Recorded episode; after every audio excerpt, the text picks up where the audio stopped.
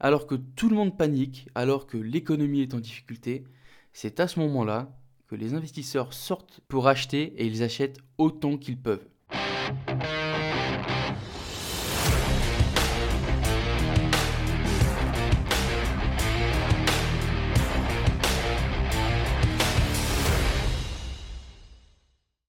Bonjour et bienvenue tout le monde, bienvenue dans ce tout nouvel épisode du podcast Graines d'investisseurs. Comme d'habitude, c'est Anthony et c'est toujours un plaisir de vous accueillir pour l'épisode du jour.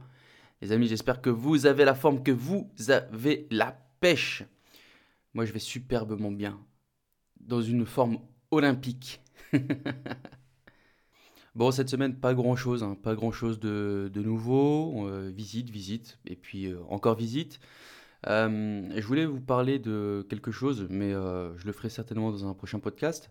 J'ai vu une information qui est passée sur, euh, sur des groupes Facebook, notamment l'impôt par rapport aux sociétés à prépondérance immobilière pourrait, enfin l'imposition à 15% pourrait sauter. Alors j'ai pas lu l'article, j'ai pas lu l'article de loi, donc à ce qui paraît ça a été voté, donc euh, je vais me renseigner de mon côté et euh, je vous donnerai la petite news bien fraîche, certainement dans un prochain podcast. Sinon les amis, vous pouvez toujours soutenir le podcast, une note 5 étoiles sur Apple Podcast, sur Spotify, le petit commentaire qui fait du bien. N'hésitez pas à faire... Aidez-moi, aidez-moi tout simplement à référencer ce podcast, à le faire euh, connaître au plus grand monde.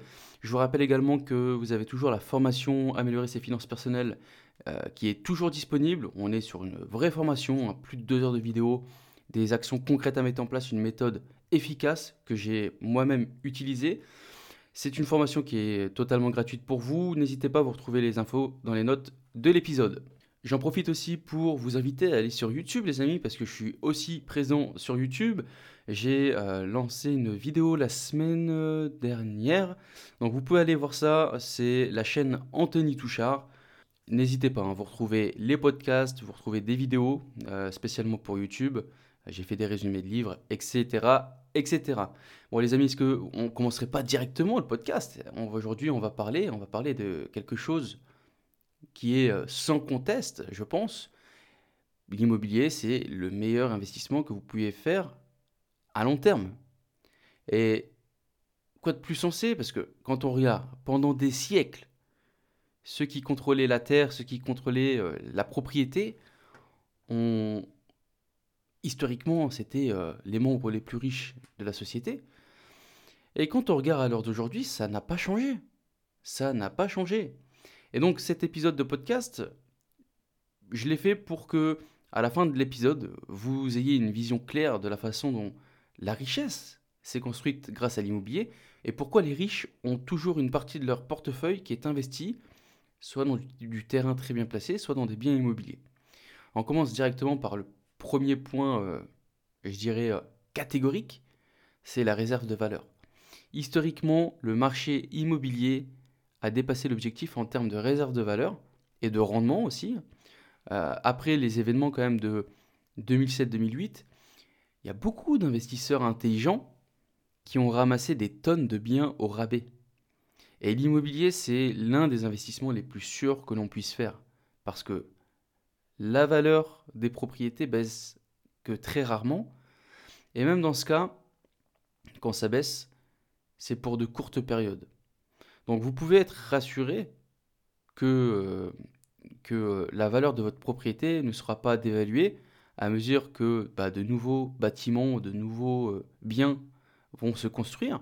Parce que au pire, le prix stagnera. Et donc si on compare ça aux monnaies fiduciaires comme l'euro, qui perd de la valeur chaque fois que de l'argent neuf est imprimé, l'immobilier c'est tout le contraire. Donc vous voulez que votre valeur soit à l'abri pour les générations futures, commencez à partir de maintenant. Achetez des terrains qui sont bien placés, achetez de l'immobilier physique. Alors je vais quand même mettre un petit, euh, un petit euh, des guillemets, parce que je vous dis que ça baisse que très rarement, etc. Maintenant, me faites pas dire ce que j'ai pas dit. Il y a secteur et secteur. Bien sûr, si tu vas sur un secteur qui est euh, en déclin total, on était en 2000, on était sur une population de, de 50 000, et puis en 2022, il reste 7, 7 pélos. Bon, effectivement, tu doutes bien que tu t'es pas sur un bon secteur. Maintenant, si tu es sur un secteur. Et, je je vous dis pas d'aller sur Paris, d'aller sur des grosses villes. Non, tu as des, villes, tu vois. Moi, je prends, je prends exemple sur le nord de la France, Valenciennes. Valenciennes, c'est un, un très bon secteur. Dans 10 ans, tu revendras pas à perte, tu vois. Donc, dans ce que je vous dis, en fait, je parle de villes euh, dans ce style, d'accord? Deuxième point, catégorie, je vous en ai déjà parlé, hein, mais c'est l'appréciation naturelle. La population est en constante augmentation. Sur ça, je pense que on est tous d'accord. Les gens ont besoin d'endroits où vivre. Les gens ont besoin de faire des affaires, de faire du business. Trois, la plupart des entreprises sont concentrées dans des villes qu'on va dire euh, sensibles. C'est pas j'ai une ville, euh, je sais pas, on va garder Valenciennes. Il n'y a pas une entreprise à et puis l'autre elle est à Lille, et puis l'autre elle est à Brest. Non. Il y a plein d'entreprises qui sont concentrées dans des villes. Donc s'il y a des entreprises, il y a du business. S'il y a du business, il y a des gens. S'il y a des gens, il y a besoin de logement, tout simplement. Et ces trois choses font constamment grapper la demande, en fait, par rapport au logement. Et l'offre de la loi et, de la demande, hein, plus il y a une demande, et plus les prix, plus la valeur d'un bien immobilier va grimper, tout simplement. Et j'ai trouvé une statistique. Il faut savoir que la maison moyenne, d'accord, on prend une maison euh, classique, une maison moyenne, partout dans le monde, donc on n'est pas sur une stat euh, uniquement à la France, mais partout dans le monde, il ben, faut savoir que selon cette statistique, cette maison prend de la valeur de 3% par an. Donc euh, c'est, c'est, plutôt bien quand même. Par contre, les marchés qui ont le vent en poupe vont connaître une croissance beaucoup plus rapide, comme on a connu notamment durant le Covid. Hein. on a eu une exode massif des grosses villes vers des villes plutôt moyennes, et les prix ont beaucoup progressé, ils, ont beaucoup progressé euh, rapidement. Quoi. Au cours de la dernière décennie, on a quand même un immobilier qui s'est apprécié en moyenne de 6 à 8% par an, ce qui fait que sa valeur a double tous les 10 ans. C'est dingue. Et je, vais te donner un exemple concret. J'ai un ami à moi qui est investisseur et il a acheté un studio il y a quoi? Il y a, il y a 10-11 ans. Il a acheté un studio sur l'île, il a payé 58 000. Il l'a revendu l'année dernière pour 140 000. On a plus que doublé là. Donc euh, tu vois, comme quoi, non seulement l'immobilier conserve sa valeur dans le temps, mais il augmente aussi votre valeur en tant que personne. Parce que s'il y a une augmentation de la valeur, et euh, s'il y a une augmentation de la demande, il y a une augmentation de la valeur. Le point numéro 2, du coup, c'était l'appréciation naturelle. Maintenant, on va voir son, meilleur pote, l'appréciation forcée. En plus de l'appréciation naturelle, il existe quand même des choses à mettre en place, des choses qu'on peut utiliser pour augmenter nous-mêmes la valeur d'un bien. Je pense que vous avez tous deviné, mais rénovation, beaucoup de peinture, réparation du toit, euh, ajouter de la technologie. Tout ça, c'est ce qu'on appelle de l'appréciation forcée, et ça va augmenter la valeur de la propriété grâce à des efforts directs et à des investissements dans, son logement.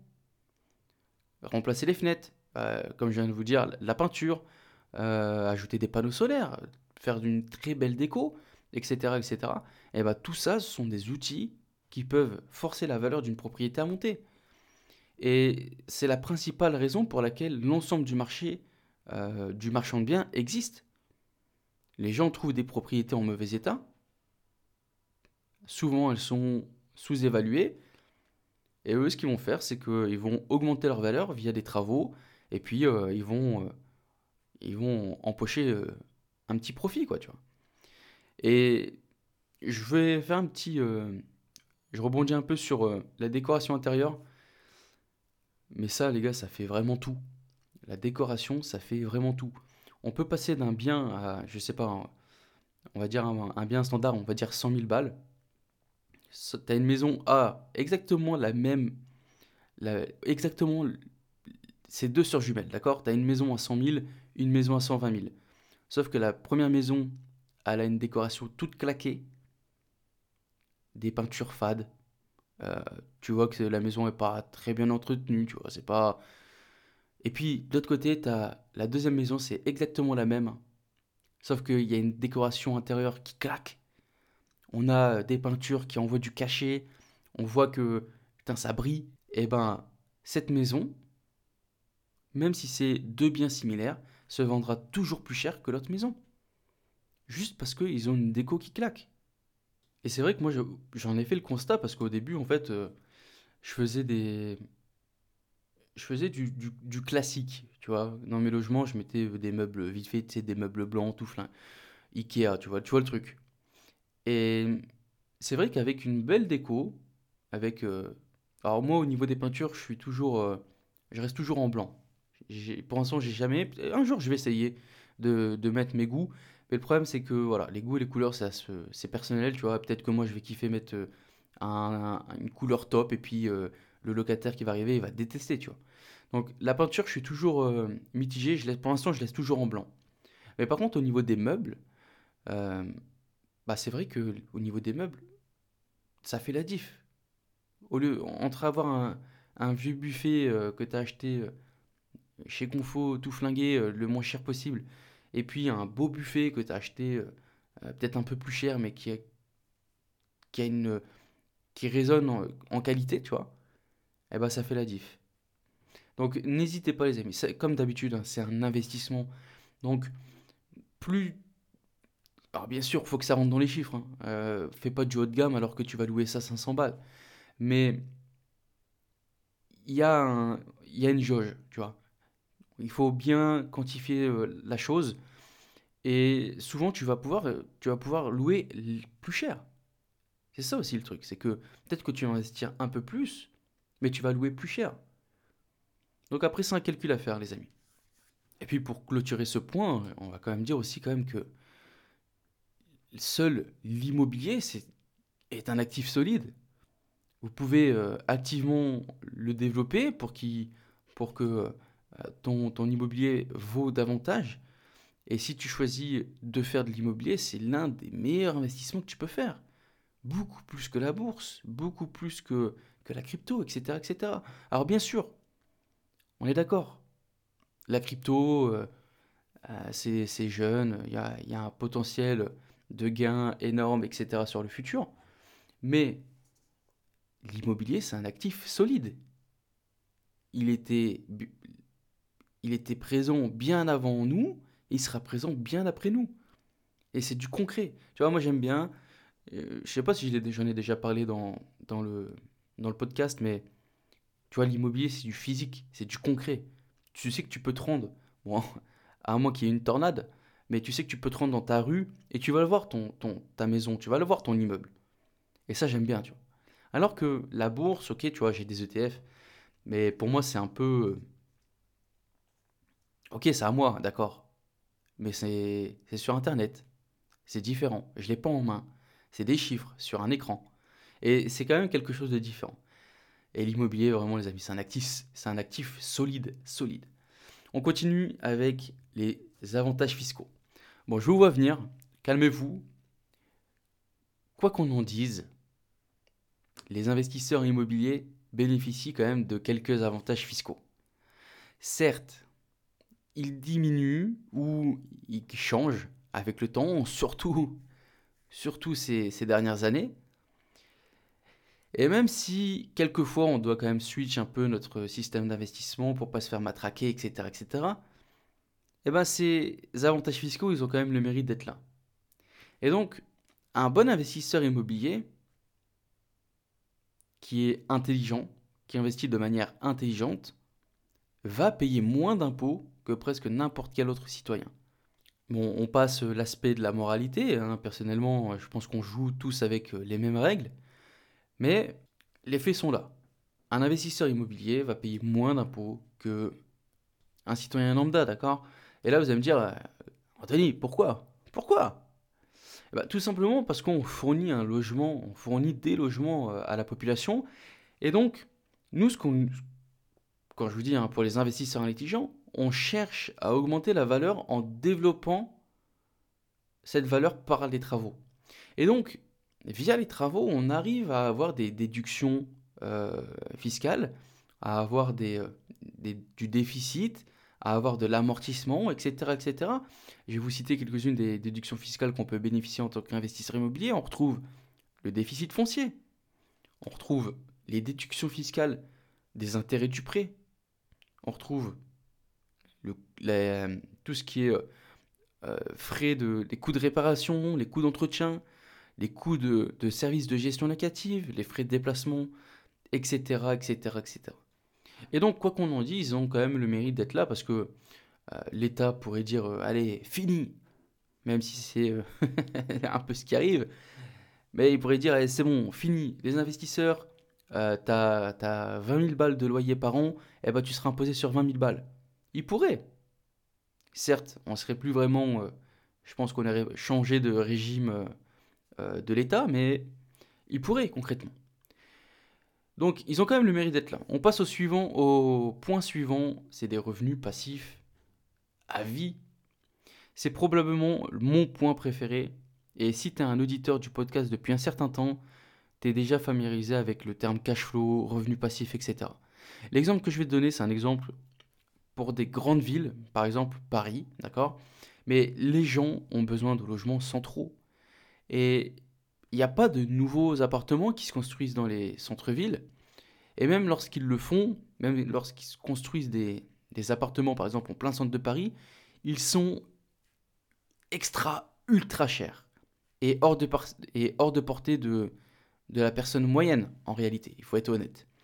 Et donc il y aura toujours une demande pour des biens immobiliers de qualité et les gens sont prêts à payer des loyers élevés. Parce que simplement, hein, s'ils veulent avoir un, logement euh, moins cher, l'alternative c'est euh, ok, bah va perdre deux heures de, de transport par jour. Comme ça, tu vas faire le centre-ville de Paris pour aller sur la périphérie euh, hyper loin, tu vois. Et puis là, effectivement, tu paieras un loyer de 500-600 balles mais tu auras surtout perdu 4 heures de ta journée dans les transports. Alors j'espère que tu les mettras en pratique pour, euh, pour écouter ce podcast par exemple. Allez, on continue avec le point suivant, les cycles du marché. Les cycles du marché, les amis, ça fait quand même euh, un petit peu de temps que je commence à vous en parler. Alors croyez-le ou non, les investisseurs expérimentés adorent les cycles du marché. Ils adorent quand le marché baisse. Ils adorent encore plus quand, le prix de l'immobilier baisse. Et pourquoi? Parce qu'en fait, ils peuvent acheter beaucoup plus pour pas cher. Alors que tout le monde panique, alors que l'économie est en difficulté, c'est à ce moment-là que les investisseurs sortent leur canne de chèque pour acheter et ils achètent autant qu'ils peuvent. Si quelqu'un vous propose par exemple de vous vendre votre toute, la toute nouvelle Ferrari euh, donc vous savez qu'elle vaut 300 000 balles, ils vous la vendent pour 100 000 balles. Sachant que tout ce que vous avez à faire, c'est simplement de garder la voiture dans ton parking, dans ton garage, pendant, allez, quelques années, on va dire 3 euh, ans, 4 ans. Peut-être de temps en temps tu te fais plaisir, tu la conduis un peu, et tu sais que tu vas pouvoir la revendre le double de son montant si, si tu as envie. Est-ce que tu le ferais pas?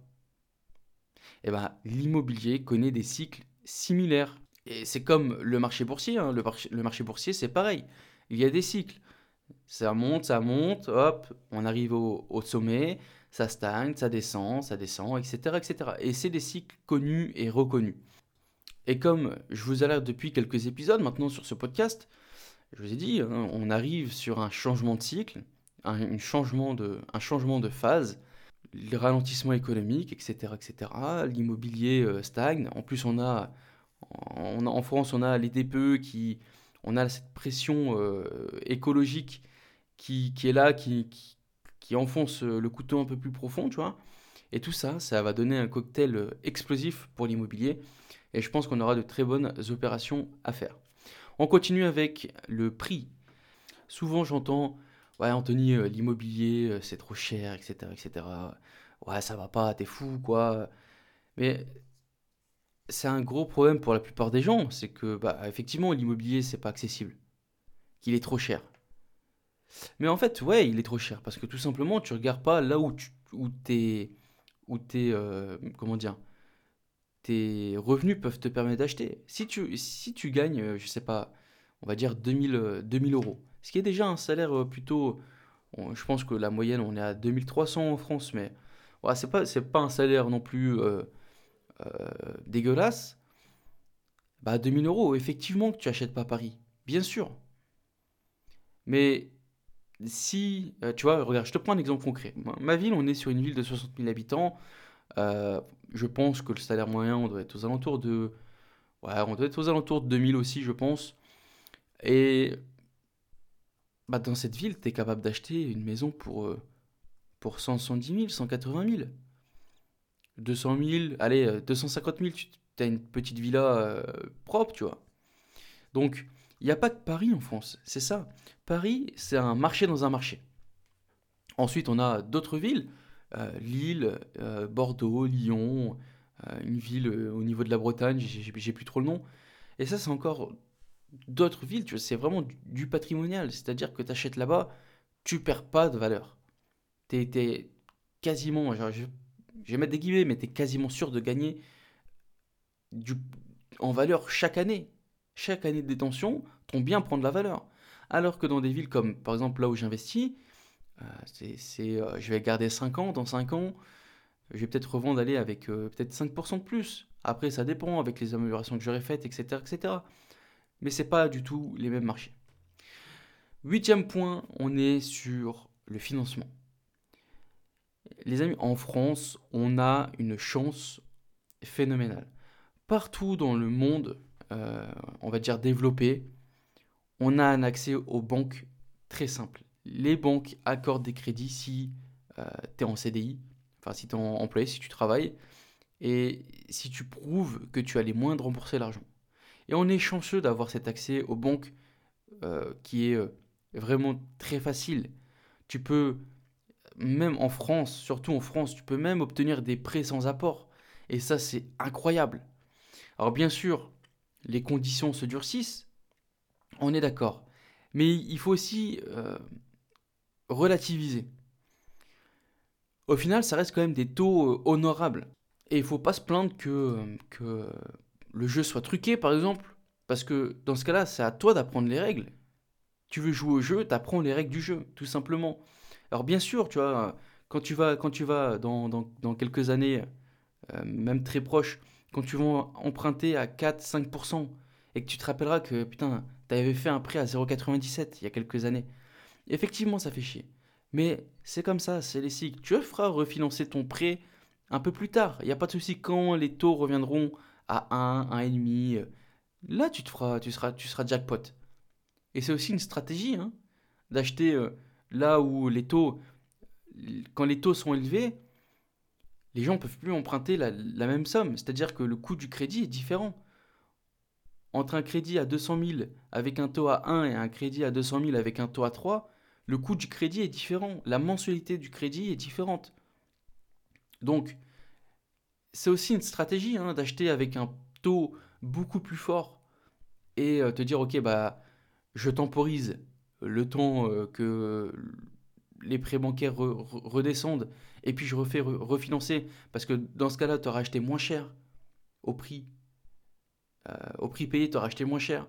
Et puis, une fois que tu baisses le coût du crédit, tu payes encore moins cher.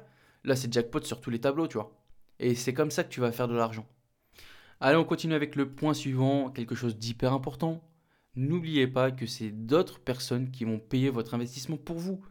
Disons que on se concentre uniquement sur du locatif, hein, on laisse l'achat-revente de côté. Tout ce que vous avez à faire, c'est de vous assurer que les revenus qui proviennent de votre bien locatif sont supérieurs à votre prêt, plus toutes les dépenses. Imaginons, tu achètes un bien 100 000 balles, tu mets 20 000 balles d'apport, c'est-à-dire que tu fais un prêt de 80 000 sur 20 ans. Ton bien se loue, euh, j'ai pris des chiffres euh, ronds, hein, il se loue 1200 euros par mois. Toutes tes dépenses, remboursement de prêt, impôts, assurance, réparation, gestion locative, vacances locatives, tout ça, ça chiffre pour un total de 1079 euros. Et eh bien, ce logement a un flux de trésorerie, un cash flow positif de 121 euros. C'est-à-dire qu'au cours des 20 prochaines années, 121 balles tous les mois dans ta poche. Pendant que ton locataire paye ton prêt, paye tes dépenses, rembourse ton capital, toi, tu as de l'argent en plus de ça. Et dites-moi où vous pouvez obtenir un autre, investissement de ce type aussi facile. Nulle part, nulle part. 90% de tous les millionnaires sont investis dans l'immobilier. Et maintenant, vous savez pourquoi, les amis? Clair et net. Et n'oubliez pas aussi, les amis, c'est que souvent, euh, souvent, j'entends ah j'ai pas de cash flow, j'ai pas de cash flow, etc., euh, etc.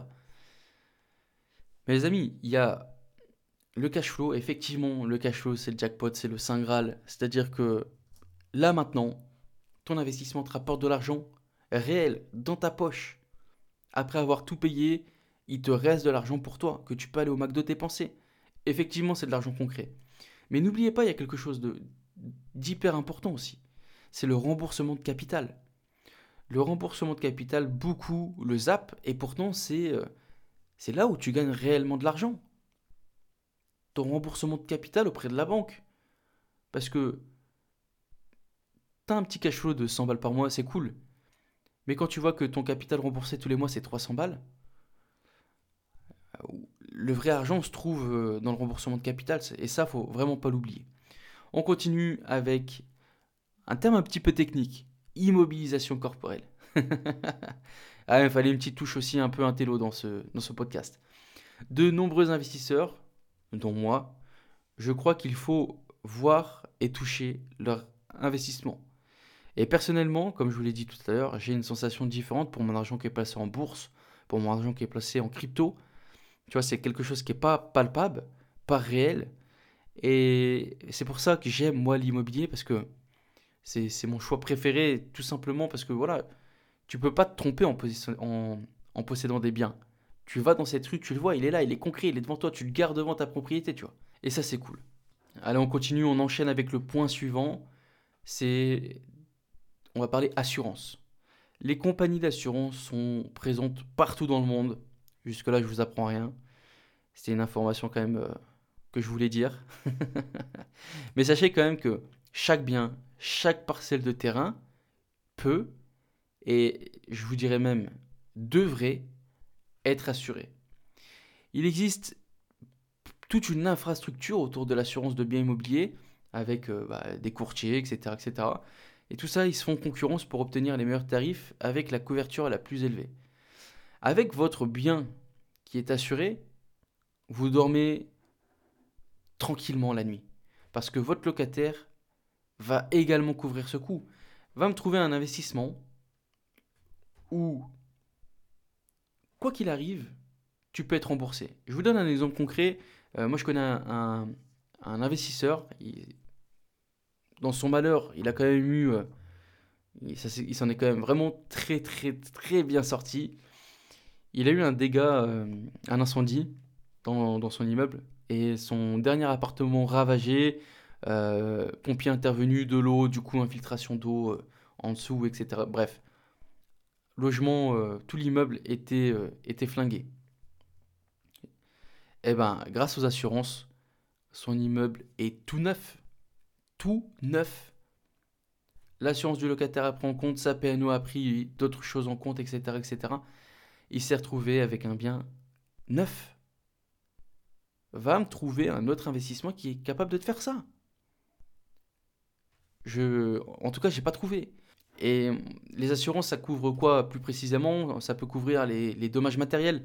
Euh, notamment, moi, j'ai eu, euh, j'ai eu un mec, euh, certainement, hein, franchement, j'ai, j'ai pas la preuve, mais très certainement bourré, qui est rentré dans, une de, dans un de mes logements.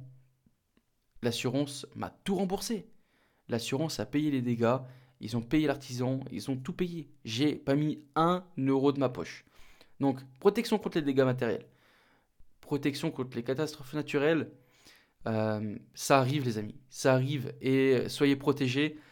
Et je vais vous donner une anecdote sur ça, mais il y a quelques années, il y a eu une tornade pas très loin de Valenciennes et il y a certaines personnes qui n'étaient pas assurées.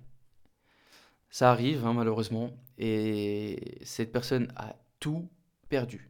D'autres personnes qui étaient assurées, les assurances sont raquées. Et là, je peux vous dire que le secteur, c'est que des maisons neuves. Que des maisons neuves. Donc, une tornade. Qui, aurait cru avoir une tornade dans le nord de la France? Personne. Et pourtant, ça arrive. Donc, soyez protégés, assurez vos biens. Une autre assurance vraiment importante à regarder, les amis, c'est le remboursement des objets perdus, euh, etc. Le vol et les cambriolages se produisent et donc vous devez aussi vous protéger contre ça. Et je vous dis ça notamment lorsque vous faites de la rénovation. Lorsque vous faites de la rénovation, vous avez du matos qui est stocké à l'intérieur. Surtout si vous faites vous-même, si c'est vous qui avez acheté le matos et que vous faites voler les amis et que vous n'êtes pas assuré pour ça, c'est la merde pour vous. C'est perdu. Si vous n'avez pas d'assurance pour ça, tout le matos volé, tout le, le, tout le placo, tous les rails, tout ça, c'est perdu. Et euh, un dernier point, notamment, c'est les protections, euh, protections juridiques. Les gens, euh, maintenant, ils ont plus de honte. Ils ont plus de honte. Ils sont capables d'aller en, face à face devant le juge juste pour, que, pour vous faire galérer, pour vous faire raquer, etc. Donc, soyez protégés. Malheureusement, la justice, ça coûte cher quand on n'a pas, quand on pas les, les, les aides juridictionnelles, etc., etc. Ça coûte cher. Donc, assurez-vous d'avoir une assurance qui couvre euh, les, frais de justice, les frais d'avocat, etc. Allez, on enchaîne avec l'avant-dernier point. On va parler de diversification. Quand on pense à l'immobilier, on imagine euh, un appartement, une maison, loué à une seule famille, etc., etc. Mais en réalité, il existe une pléthore d'options pour investir dans l'immobilier, que ce soit du studio à l'appartement familial, de l'immeuble loué à, plusieurs familles, de la location courte, durée comme du Airbnb, Booking, euh, de l'immobilier commercial, etc., etc., etc. On a énormément de choix dans l'immobilier. Tu as juste à trouver ce qui, euh, toi, te plaît. Hein. Peut-être que toi, tu n'as pas envie de te prendre la tête avec, euh, avec des familles. Dans ce cas-là, tu vas t'orienter plus vers du commercial ou peut-être faire de la location de loisirs, etc., etc. Allez, dernier point de pourquoi l'immobilier c'est le meilleur investissement que vous pouvez faire à long terme. On va parler liquidation. Tout simplement, c'est un actif qui est quand même assez facile à liquider. Si jamais vous avez un besoin d'argent rapide, alors ok, c'est pas aussi facile que de liquider des actions en bourse, par exemple en, fonction de la forte demande, d'accord Mais il y a toujours quelqu'un qui cherche à acheter. Il faut quand même en moyenne compter entre 60 et 90 jours à une personne moyenne pour vendre une maison. Bien que ça peut sembler beaucoup, en réalité c'est pas vraiment le cas hein, quand on y pense. Et selon votre secteur, votre bien, la vente peut très bien se dérouler en un mois. Si tu as acheté un bien qui est bien placé, tu veux pas faire le gourmand, tu le vends au, juste prix, un agent immobilier compétent te le vend euh, dans la foulée. Et donc, imaginons que tu arrives à choper euh, genre le meilleur acheteur du monde, il te l'achète cash, ou voilà, il a une très bonne situation, il a déjà une, son obtention de prêt, etc. Et son dossier est déjà monté. En un mois, tu vendu ton, en un mois, as vendu ta maison. Et attendre, allez, franchement, même trois mois quand on y pense, même trois mois, attendre trois mois pour, euh, pour avoir, euh, je sais pas, on va dire 200 000 balles, bah c'est raisonnable quand même. C'est raisonnable. Bon voilà les amis, ça conclut l'épisode sur pourquoi l'immobilier est pour moi le meilleur investissement à faire sur le long terme. J'espère que cet épisode vous aura plu. N'hésitez pas à soutenir le podcast, 5 étoiles sur Apple Podcast, un petit, euh, un petit commentaire qui fait plaisir comme d'habitude. Vous pouvez aussi me rejoindre sur Instagram, Anthony-THRD, de façon vous retrouvez toutes les informations dans les notes de l'épisode. Je vous souhaite de passer une très bonne semaine. N'oubliez pas 1% chaque jour et je vous dis à la semaine prochaine. Ciao ciao ciao